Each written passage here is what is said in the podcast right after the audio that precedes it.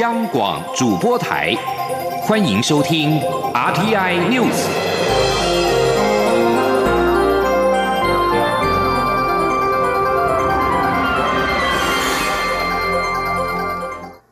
各位好，欢迎收听这节央广主播台提供给您的 RTI News，我是陈子华。中央流行疫情指挥中心在今天宣布，在今天没有新增俗称武汉肺炎 COVID-19 的个案，累计四百四十二例，已经有四百二十三人解除了隔离，还剩下十二人住院当中。而台湾连续四十九天没有本土的武汉肺炎的确诊病例，中央流行疫情指挥中心也预告，六月七号开始大规模松绑各项的社会活动。而指挥官陈时中也在今天表示，虽然信心满满，但是松绑之后，对于防疫单位也是一大考验，必须不断的密切关注可能的疫情的迹象，同时呼吁民众要落实个人的卫生习惯，大家一起努力。另外，陈时中在近日率领了防疫五月天的成员走访各县市，推动乐活防疫旅游，鼓励大家走出户外旅游跟消费。在今天傍晚的时候，一些人是特别到了台中和在地商圈的业者碰面，行销台中的特色产品。陈时中表示，虽然拼观光不是他的本业，但是也希望在解封之前夕，可以尽一点点的责任，来协助地方将经济带起来。也感谢各界的捧场。记者江昭伦的报道。被封为最强业配王的卫福部长陈时中，本周日傍晚防疫乐活行程推进到台中，与在地商圈业者碰面，帮忙行销在地特色产品。陈时中表示，台湾真的是一个宝岛，物产丰富，住在台湾真的很幸福。他强调，台湾防疫能够成功，靠的就是合作，用合作创造防疫奇迹，甚至在世界民主国家中变成台湾模式。未来只要大家继续合作，就能把台湾守得更好。陈时中也再度提醒，六月七号起，各项活动就要解封。解封的过程中，大家要将防疫新生活及个人健康行为内化，变成习惯，建立台湾坚强的防线。未来边境开放的时候，台湾社会才会更安全。加上中央地方密切合作，才能够把可能的伤害降到最低。另一方面，陈时中也强调，解封之后，许多人流管制都将松绑，很多防疫管理作为需要大家配合，也需要沟通，才能更顺畅。他相信，只要大家一起来，台湾的防疫一定能成功。有媒体问到陈时中近日频频走访各地方，协助拼观光，成效给自己打几分？陈时中笑说：“分数要有民众来打。虽然拼观光非他的本业，但还是希望能够协助带动地方经济，也希望大家一起来。”陈时中说。我们在防疫之中也要求了很多大家要配合的事情啊，那也造成经济上面一定的一些伤害。那也希望透过在解封的前夕里面，我们能够走访，那帮忙地方能够一起来把经济啊带上来。但这不是我的主业了啊，但是我就是哈，刚刚跟我这个一点点的责任的点头哈，应该走。我相信两岸社会好，可以所有的人。哦，不管你卡里什么无疑，都应该要来做的一件事情。那如果对地方的经济有一些些的帮助，带来一些些活络，那我非常的高兴。那也谢谢大家的捧场。台中市长卢秀燕则帮陈时中打了两百分的高分，强调陈时中防疫一百分，拼经济也是一百分，大家一起加油。中广电台记者张昭伦报道。中国人大在上个礼拜通过了港版国安法，不仅是引发了各国的谴责，美国总统川普也正式的宣布将撤销香港特殊贸易待遇，并且制裁中国官员。而港版国安法使得香港的局势生变。根据时代力量智库在今天所发表的最新的民调显示，有六成的台湾民众支持政府修法，为救援港人做最完善的准备。记者陈林信宏的报道。港版国安法经中国人大通过后，美国总统川普也在台北时间三十号凌晨召开记者会，谴责北京强推港版国安法，不仅违反中英联合声明，一国两制已经成为一国一制，香港不再被视为独立于中国之外的地区，因此将调整撤销香港特殊贸易待遇，并制裁中国官员。川普也宣布多项对中国和香港的制裁措施，包括暂停具关风险的中国民。民众入境美国，研究采取措施撤销香港独立关税及享有旅游优惠待遇的地位，以及采取必要的措施制裁参与侵害香港高度自治的中国籍香港官员。港版国安法使得香港局势生变。根据时代力量智库三十一号发表的最新民调，有六成的台湾民众支持政府修难民法以及港澳条例，为救援港人做更完善的准备。参与民调发布的台师大政治所教授范世平受访时指出，从川普对中国的制裁，很难理解美国是在惩罚中国还是惩罚香港。范世平说。啊，也看出来，就是说，台湾民众对于香港从去年啊反送中运动以来啊的一个高度关注啊。那我们也对于香港最近的国安法呢，多数民众是保持是同情的态度的，也希望政府能够给予更多的协助啊。那我觉得这也是台湾未来在香港问题上啊，这个蔡政府应该要有更积极的一些动作啊。这份民调也针对蔡总统五二零就职演说以及执政表现、宪改及两岸等关键政策走向进行调查。结果显示，有百分之六十八的民众对蔡英文总统上任以来的施政表现感到满意。对行政院长苏贞昌满意比例则为百分之六十五，都是维持于高档。但相较于四月份的调查，两人的满意度都下降了近百分之八至百分之九个百分点，尤其是二十到二十九岁的民众满意度下降最为明显。台湾青年民主协会秘书长张玉萌指出，去年蔡英文政府在处理两岸议题获得年轻人高度支持，但未来总统在新的任期不应该只有两岸走向，更应该着重于宪法改革，并赋予年轻人更多的空间。这份民调是时代力量委托趋势民调，针对全国二十岁以上的民众，在二十五号、二十六号共完成八百一十一份的有效样本，在百分之九十五的信心水准下，抽样误差为正负百分之三点四四。中央广播电台记者陈林信洪报道。而中国人大通过港版国安法，美国总统川普发表了相关的谈话，但是并没有提到进一步对中国的贸易制裁，也使得美股松了一口气。除了道琼指数小跌作收，其他的三大指数是全面走高，费城半导体指数更是晋扬超过百分之二。有市场认为，由于台湾相关的半导体的个股在近期包括了台积电等股价受到中国手机大厂华为的禁令影响走跌。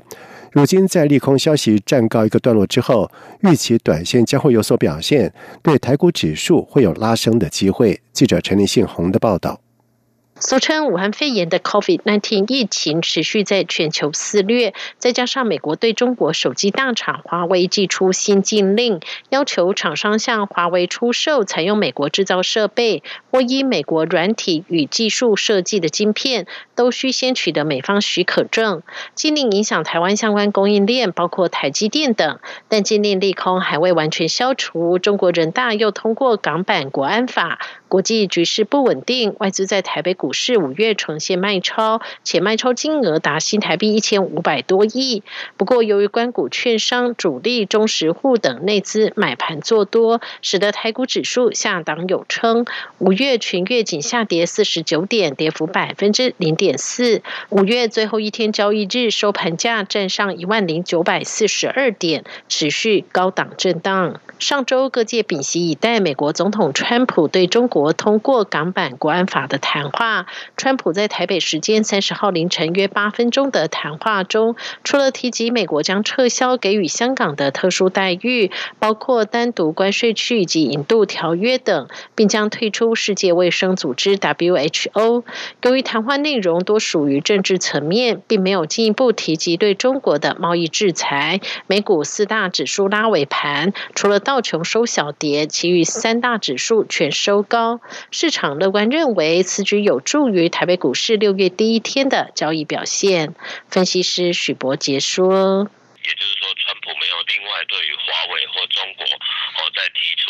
新的这个制裁的这个措施，那当然哦这个美股在这里就呈现哦尾盘大高的这个状况。那其中费半的这个涨幅超过百分之二点六哦，是美股四大指数里面表现最佳的这个情形。那另外，如果回到台股的这个夜盘的这个期货来看，哦摩根电子盘也是上涨了百分之零点四九。那另外台子期哦也上涨了百分之零点三五，显示出哦这个礼拜一。市场对于整个这个川普的这个反应哦，应该不会太过于这个悲观。不过，分析师也提醒，过往五月是缴税的季节，今年延至六月，因此也要特别留意股价在大涨之后，是否可能出现缴税之前的获利了结卖压。中央广播电台记者陈林信鸿报道。而针对中国人大通过港版国安法，英国外交大臣拉布在今天表示，英国不会漠视对香港的责任，并且重申伦敦拟对英国国民海外护照的香港持有人放宽签证权，以回应北京推动制定香港版国安法。